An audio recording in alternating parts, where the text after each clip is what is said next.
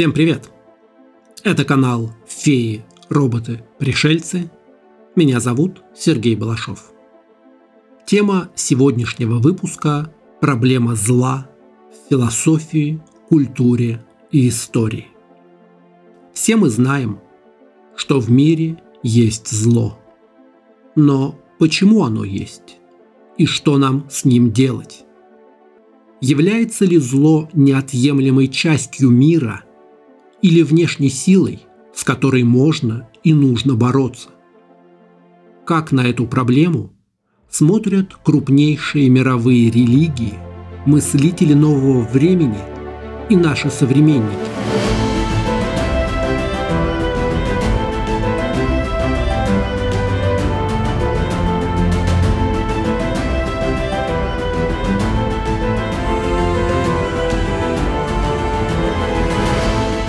философии и истории науки существует целый раздел, который посвящен проблеме зла. Что такое зло и несправедливость?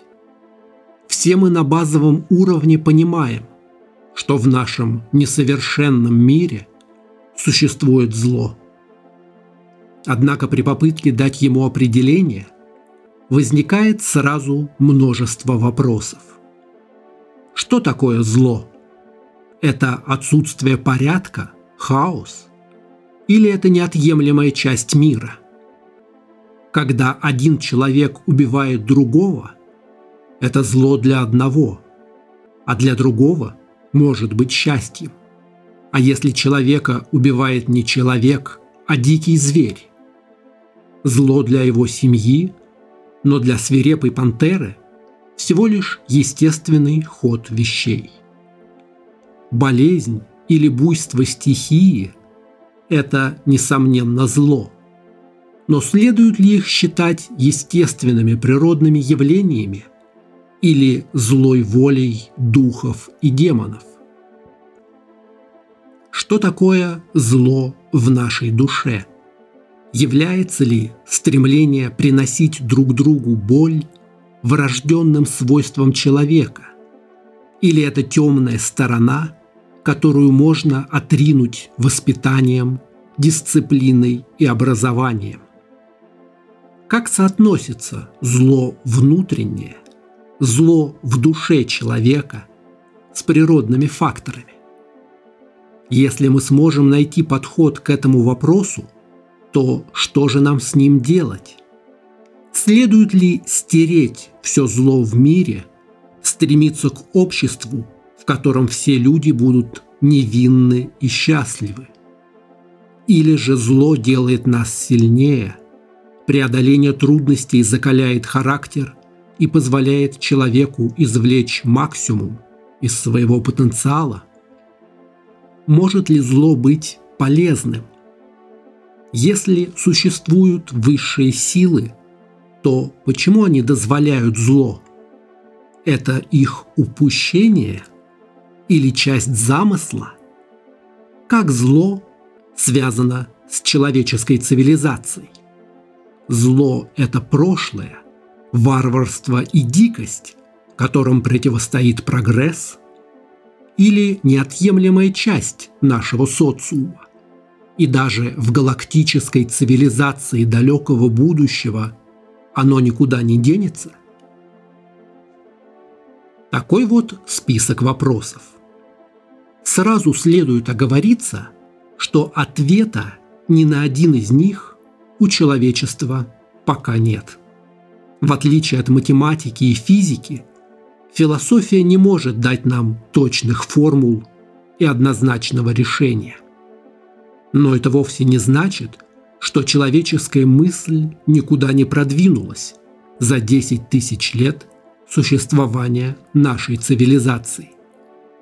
Наше понимание зла сегодня не такое, как было на заре человечества. Мы увидим, что величайшие мыслители во все времена опирались на работу предшественников, развивали и углубляли их, или наоборот, искали совершенно иной взгляд на вещи. Каждый выбирает свой путь или ищет к кому примкнуть. Размышляя о несправедливости нашего мира, будет полезно знать, что на эту тему думали люди прошлых эпох. И да, конечно же, я дам самый краткий обзор этой проблемы. Проблема зла огромна. В древнем Вавилоне существовал миф о Тиамат, великой богине хаоса. Мир представлялся мыслителям древнего Вавилона как поле вечной битвы. Древние боги являли собой первородное зло, которому противостояли изначальные герои. Причем Тиамат нельзя назвать абсолютно злой. Скорее, она отсутствие света. Мир был изначально отягощен злом. Боги порядка победили хаос, но материалом для строительства мира они сделали части побежденных богов. Наш мир создан из зла и хаоса. В Древней Греции вопрос о природе зла претерпел эволюцию. Именно классические античные философы впервые подошли к этой проблеме всерьез. Сперва многие склонялись к мысли, что зло случайно. Нет никакой глобальной битвы между силами порядка и хаоса. Есть воля богов, которые могут вмешаться в события или допустить их. Есть судьба, Мойры, которые выше даже богов-олимпийцев. Сами боги подвластны судьбе и зачастую бессильны перед ней. В конце концов, Зевс и прочие боги не были творцами всего сущего знаменитый мыслитель Платон развил мысль, что зло происходит от невежества. Человек плохо воспитан, не понимает морали и потому совершает недобрые поступки. Именно в образовании, воспитании юношей, привитии им нравственных идеалов Платон видел секрет счастья. Римский император Марк Аврелий позже поменял местами причину и следствие. Люди глупы и грубы от того, что не понимают разницу между добром и злом. Врожденная неспособность понять добро является причиной того, что человек остается глупым. Ученик Платона Аристотель считал, что зло происходит от природы человека.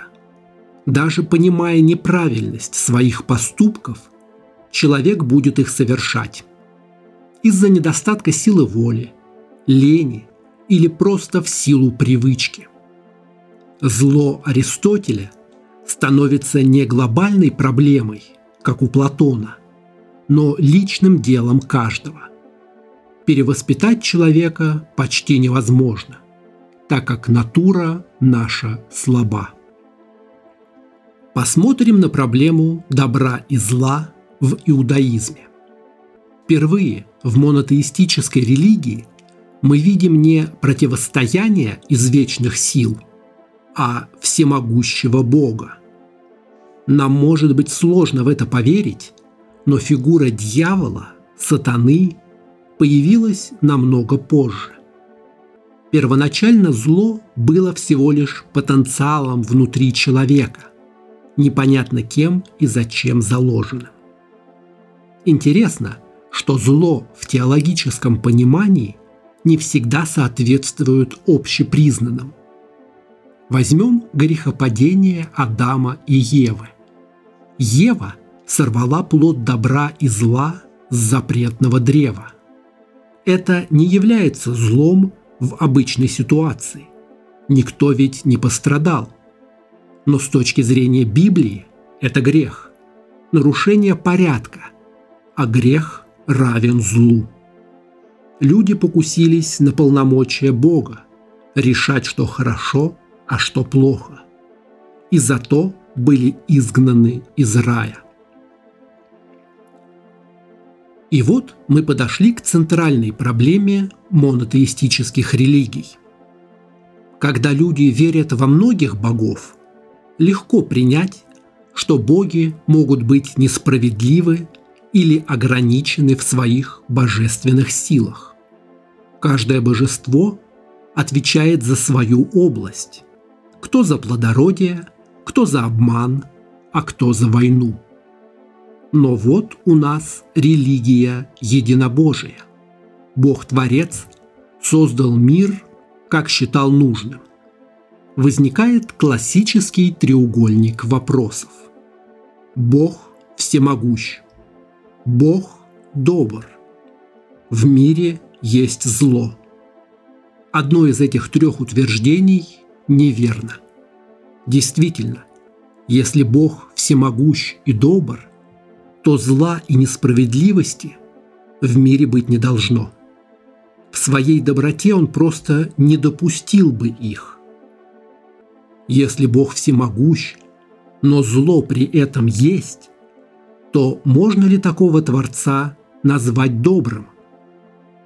А если Бог действительно желает нам только блага, но зло в мире остается, то получается, что и Бог не может сделать все, что угодно. Как мы увидим, человеческая мысль пошла по всем трем путям. Каждый из этих возможных ответов получил свое воплощение в философии или религии.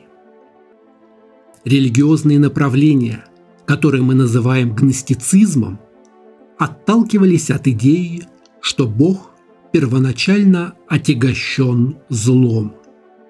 Он не творец всего сущего, а лишь самозванец, который занял место настоящего Бога.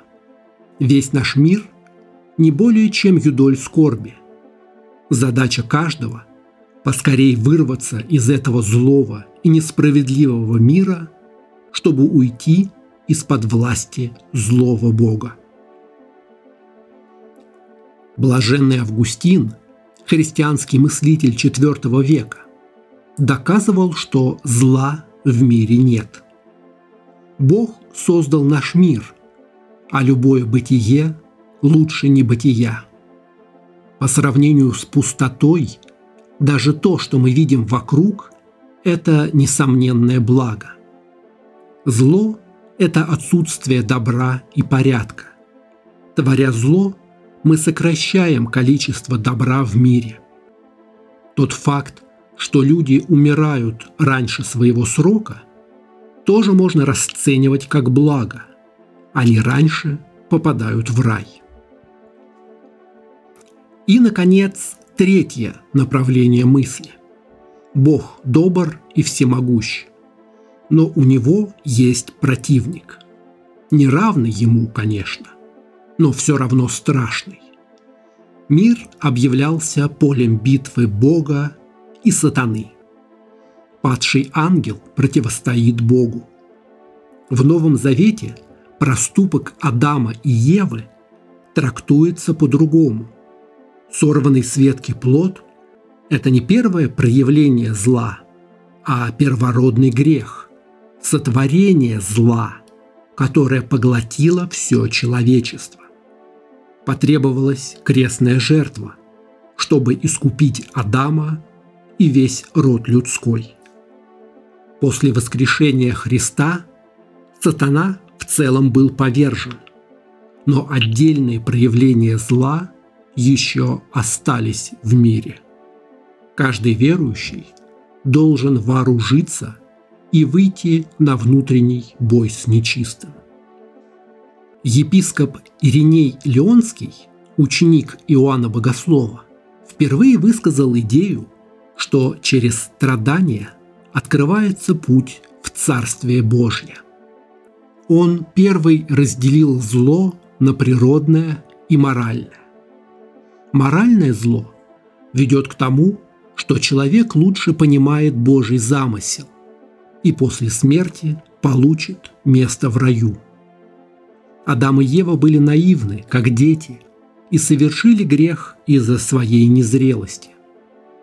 Что же касается зла природного, катастроф и болезней, то мир создан Богом как место страданий. Человек, принимая моральные решения, растет в своем совершенстве и приобретает подобие своего Создателя. Страдания и зло, если их преодолеть, ведут к просветлению. Впрочем, мы знаем, что не всегда страдания адекватны полученным урокам. Такая точка зрения не объясняет страдания детей или катастрофы, которые ведут к полному вымиранию целых народов. В исламе мы найдем концепцию зла, схожую с христианством. В Коране зло персонифицировано. Иблис – мятежный ангел. Его грех в том, что он отказался пасть ниц перед Адамом. Тогда Бог проклял его, а Иблис пообещал незримо быть на земле и мешать каждому поступку людей. Человек или сам творит зло, или оказывается жертвой искушения нечистого. В одном из направлений ислама, суфизме, мы увидим расширенное трактование мотивации шайтана. Он отказывается поклониться Адаму не из гордости, а потому, что это будет нарушением монотеизма. Ведь только Богу положено поклоняться, даже если Бог приказывает обратное. Так что зло может появиться из самых благих намерений, из самого строгого следования букве закона. Средневековые философы углубили размышления о природе зла. Почему сатана восстал против Бога? Фома Аквинский и его ученики считали, что ангелы не хотели ничего, а имели все. Сатана хотел многого, но в итоге не получил ничего. Сатана, конечно же, не может быть сильнее Бога. Он сотворен им. Творение не может быть сильнее Создателя. Значит, сатана не может желать уничтожить мир и Бога – ведь тогда он и сам перестанет существовать. Может быть, от того его борьба с небесами идет так долго. Божественная комедия Данте дает нам не только монументальное описание преисподней, но и описание причины, по которой она существует. Ад был создан Богом, который любит человечество – Страдания душ в аду – это не наказание, а естественный результат их грешного поведения. На самом деле двери ада уже сломаны и лежат разбитые на земле. Их разбил Христос на воскресенье. Но души, которые отказываются признать свои ошибки, просто не могут выйти из ада. Наказание отражает проступок – грешники делают то, от чего бежали в жизни. Сам сатана вморожен в озеро в воронке ада. Он не правитель бездны, а первый ее заключенный. Его наказание за отказ служить Богу – быть самым верным и полезным его слугой, держать на себе всю систему ада. Заканчивалось Средневековье. Начиналось новое время. По Европе прокатилась волна черной смерти.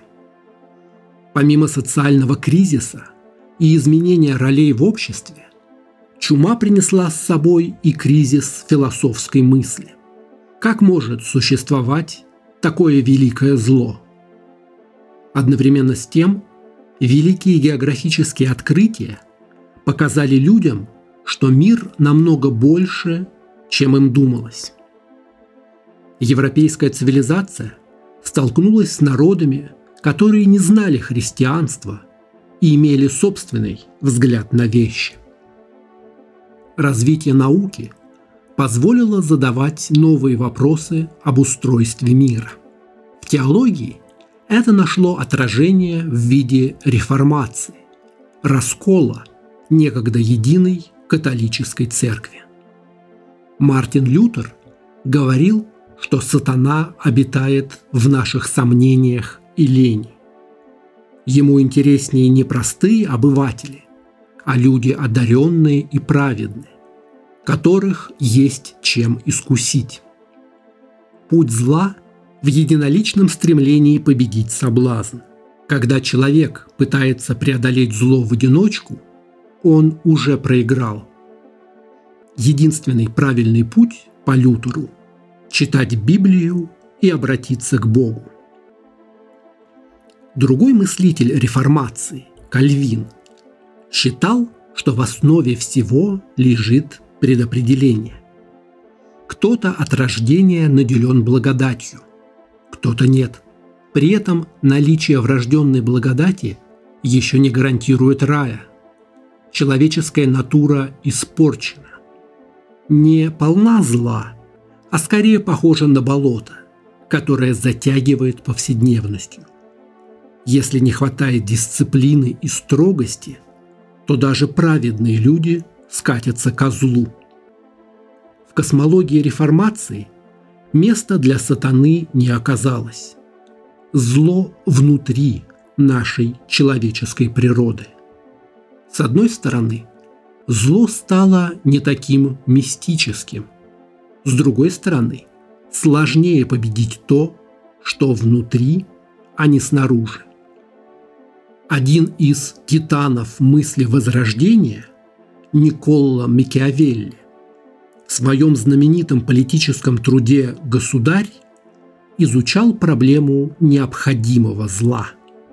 «Государь» – книга не о том, как быть злым правителем. Правителю иногда необходимо делать сложные поступки ради блага всего государства. Страх намного эффективнее любви.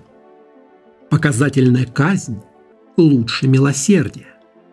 Если кто-то опасен для государства, следует его устранить чужими руками, а потом избавиться от исполнителя.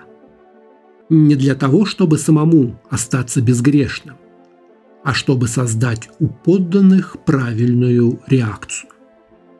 Таким образом, необходимое зло нужно творить с холодной головой, чтобы не натворить еще большего хаоса в приступе ярости. Самая известная цитата из Макиавелли «Для государя благополучие его страны важнее собственной души». Наступил очередной этап развития цивилизации. Появились философские конструкции – которых не было места высшим силам. Томас Гоббс, один из первых философов нового времени, объяснил мир через натурфилософию, а не религию. Человек – животное, дикое и пугливое. В естественном состоянии до государства люди жили в состоянии война всех против всех. Каждый боялся за себя и потому нападал на чужака. Каждый хотел получить базовые вещи и отнимал их у других. Это даже не зло. Примитивные люди не доросли до таких концепций. Это отсутствие порядка. Теория войны всех против всех обрела новую жизнь в 20 веке в доктринах холодной войны и ядерного сдерживания. Напасть на соседа стало оправдано для того, чтобы он не напал на тебя. Философы эпохи Возрождения были прекрасно образованы и полны безумных идей о том, как изменить человечество к лучшему. Впрочем, их теории не всегда совпадали с их поступками. Мишель де Монтен считал, что человек несовершенен, но не хочет этого признавать. Все беды от крайностей. Как только выходишь за рамки умеренности, впадаешь в экстремизм. Главный принцип по Монтеню – каждому человеку нужно воздавать по заслугам, так проявляется справедливость. В XVIII веке на фоне развития естественных наук появились первые попытки объяснить добро и зло через математику. Наш мир самый добрый из всех потенциально возможных. Зло рассчитывалось как функция материи в количественных выражениях. Одновременно с тем знаменитый писатель Вольтер высказывался на тему ужасного землетрясения в Лиссабоне 1755 года. Если мир такой кошмарный, что в мгновение ока десятки тысяч жизней могут оборваться, то в таком мире нет места для морали. Жан-Жак Руссо считал, что добро и зло – это внутренняя потребность человека. Разработанная им теория общественного договора подразумевает, что в каменном веке все жили счастливо. Затем люди придумали государство, отдали ему часть прав в обмен на защиту и организацию. Значит, зло – это отклонение от пресловутого общественного договора, а добро – его соблюдение. Сатане не нашлось места в новой философии, но он не пропал. В XVII веке увидела свет поэма Джона Милтона «Потерянный рай», и в нем противник Бога предстал не воплощением зла, а трагическим героем. Его можно, если не принять, то хотя бы понять. Сатана был создан великим и винит Бога в своем падении. Все, что сделал сам сатана, его заслуга. Его теперешняя горькая участь – вина Бога, который создал его таким. Его участь – вечно терзаться сомнениями. Что, если его восстание – часть божественного замысла? И все его свершения на земле тоже играют на руку Всевышнему. В русской литературе можно вспомнить поэму «Демон» Михаила Лермонтова. Демон устал от своей силы, не нашел себе места в мире, но оказался способен на любовь к смертной девушке. Немецкий философ Иммануил Кант поставил вопрос не о внешнем, а о внутреннем проявлении зла. Человек – носитель внутренней морали и нравственности, которые и создают окружающий мир. В ранних работах Кант был ярким представителем Возрождения. Не нужно Бога, чтобы объяснить сознание человека. Но позже пришел к критике чистого разума. Зло в нас врожденно. Не очень значительно, но изначально. Стремление побороть зло – результат работы мысли, которую нельзя до конца объяснить только рациональными терминами. Существует некий момент просветления, когда человек осознает свою отягощенную злом природу и стремится к добру. Критики Канта говорят, что это слишком похоже на работу Бога. Кант своей философией опроверг все доказательства бытия Божьего, чтобы создать свое собственное доказательство. В XIX веке получил развитие материализм, идеи о том, что все в мире – можно объяснить физикой и биологией, вообще не прибегая к высшим силам. Практической попыткой использовать такой подход была антропологическая гипотеза Чезаре Ламброза. Он считал, что все качества человека являются врожденными. Существуют прирожденные преступники. Ламброза сформулировал ряд практических рекомендаций, как выявить патологическую предрасположенность к преступной деятельности по набору легко отличимых внешних признаков.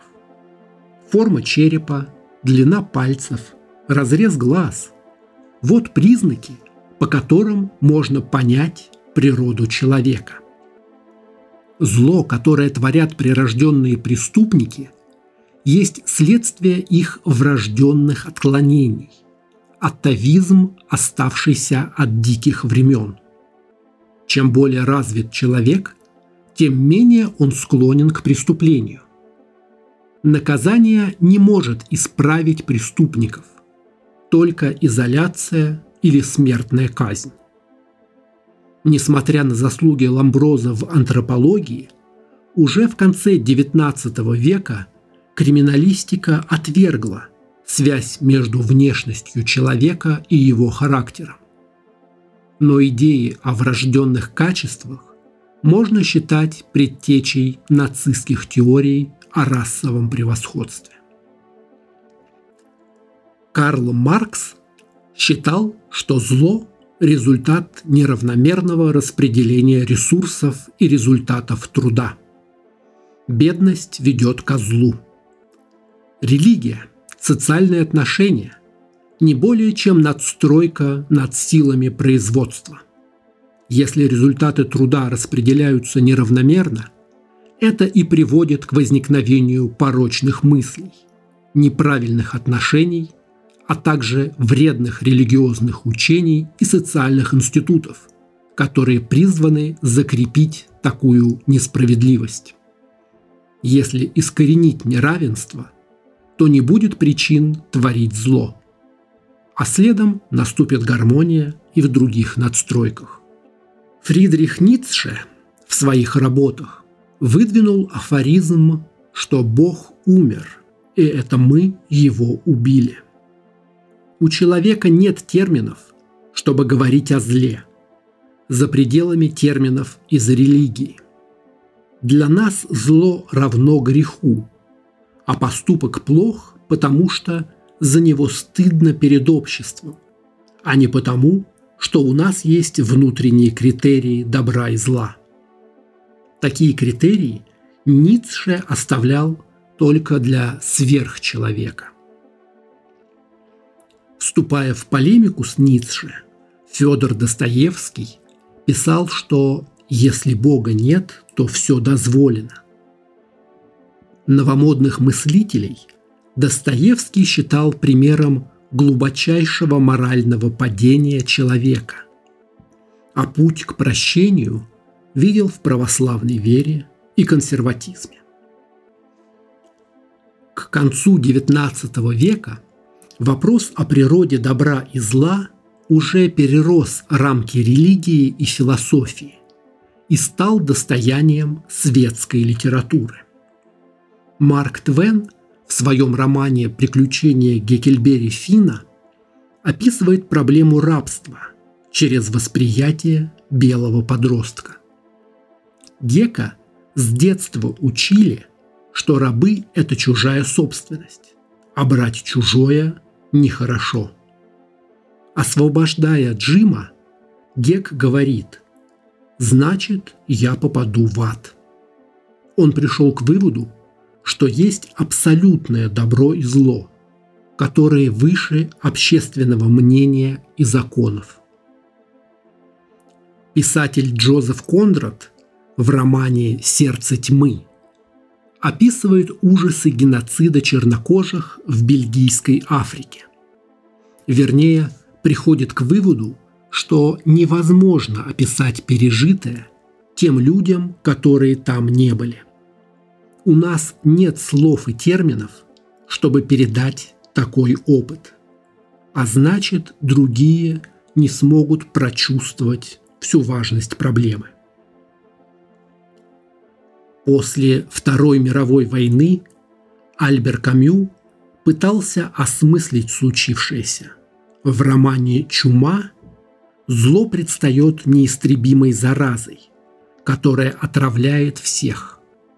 Богословы либо говорят глупости, либо находят успокоение в своей вере. Чиновники готовят бесполезные бумаги, но это ничему не помогает. А когда все заканчивается, жизнь быстро возвращается на круги своя, как будто чумы и не было. В романе «Падение» оказывается, что врожденное зло есть в каждом из нас. К счастью, можно этим наслаждаться. Даже уважаемые и респектабельные члены общества могут быть злодеями, даже не нарушая законов и правил, просто игнорируя чужие беды. Вообще, Вторая мировая война явилась огромным разделом для многих процессов в обществе, в том числе в мировой философии. Холокост, преступления нацизма в каком-то смысле являются отличным тестером для идей и концепций о природе человека. Геноцид был однозначно злым явлением. Мы точно знаем, что так делать нельзя. Но можем ли мы объяснить произошедшее, используя все упомянутые философские системы? Преступления нацизма совершали люди образованные, которые прекрасно понимали последствия своих поступков. В этих ужасах зачастую не было какой-то высшей пользы. Довольно сложно объяснить события Второй мировой только стремлением к перераспределению общественных благ или отсутствием морального ориентира. Журналист Ханна Аренд исследует в своей книге «Банальность зла» тот феномен, что многие нацистские преступники не были убежденными расистами или садистами. Они просто выполняли приказы. Люди делали свою работу, отказываясь слышать голос совести. Возникло даже предположение, что у немецкой нации есть некое врожденное свойство менее критично относиться к полученным приказам. Был разработан ряд экспериментов, чтобы сравнить внушаемость американцев и немцев. Но первые же результаты на американцах оказались столь ошеломляющими, что ни о каком разделении речи и не шло. Терпимость людей, даже выросших в развитых и богатых странах, по отношению к злым поступкам оказалась чрезвычайно велика. Как это ни грустно, самые почтенные люди довольно быстро могут войти в роль палача. В одном эксперименте людям велели нажимать на кнопку, объяснив, что при каждом нажатии человека за стеной бьет разряд тока. Каждый раз все сильнее. На все возражения отвечали просто «Вы должны это делать». Лишь один человек из десяти нашел в себе силы отказаться от продолжения эксперимента. Остальные раз за разом жали кнопку просто потому, что это было проще, чем спорить с организатором эксперимента. В знаменитом Стэнсфордском тюремном эксперименте простых людей разделили на условных заключенных и условных надзирателей. Уже через неделю мероприятие пришлось прекратить, потому что надзиратели устроили самый настоящий концлагерь из самых благих намерений, просто оптимизируя свою работу. Что касается религиозной философии, то она также претерпела существенные изменения во второй половине XX века. Современная католическая мысль считает наличие зла трансцендентным. Зло присутствует в мире в том состоянии, которое не подвластно ни научному, ни религиозному методу исследования. Замысел Божий намного сложнее всего, что мы способны понять своим ограниченным разумом. Взгляд в иудаизме в чем-то проще. Произошедшие в 20 веке ужасы – это всего лишь шаг в деле развития и совершенствования тех народов, которым Бог уготовил Царствие Небесное. Если захотеть, можно найти тенденцию делать зло все более романтичным и привлекательным. Вместо черной и белой морали мы предпочитаем серую. Фильмы и комиксы полны антигероев, которые вершат добро далеко не безгрешными методами. Вампиры, оборотни и демоны из созданий абсолютного зла превратились в добрых соседей и страстных любовников. Человечество вышло в космос и мечтает о полетах к другим мирам.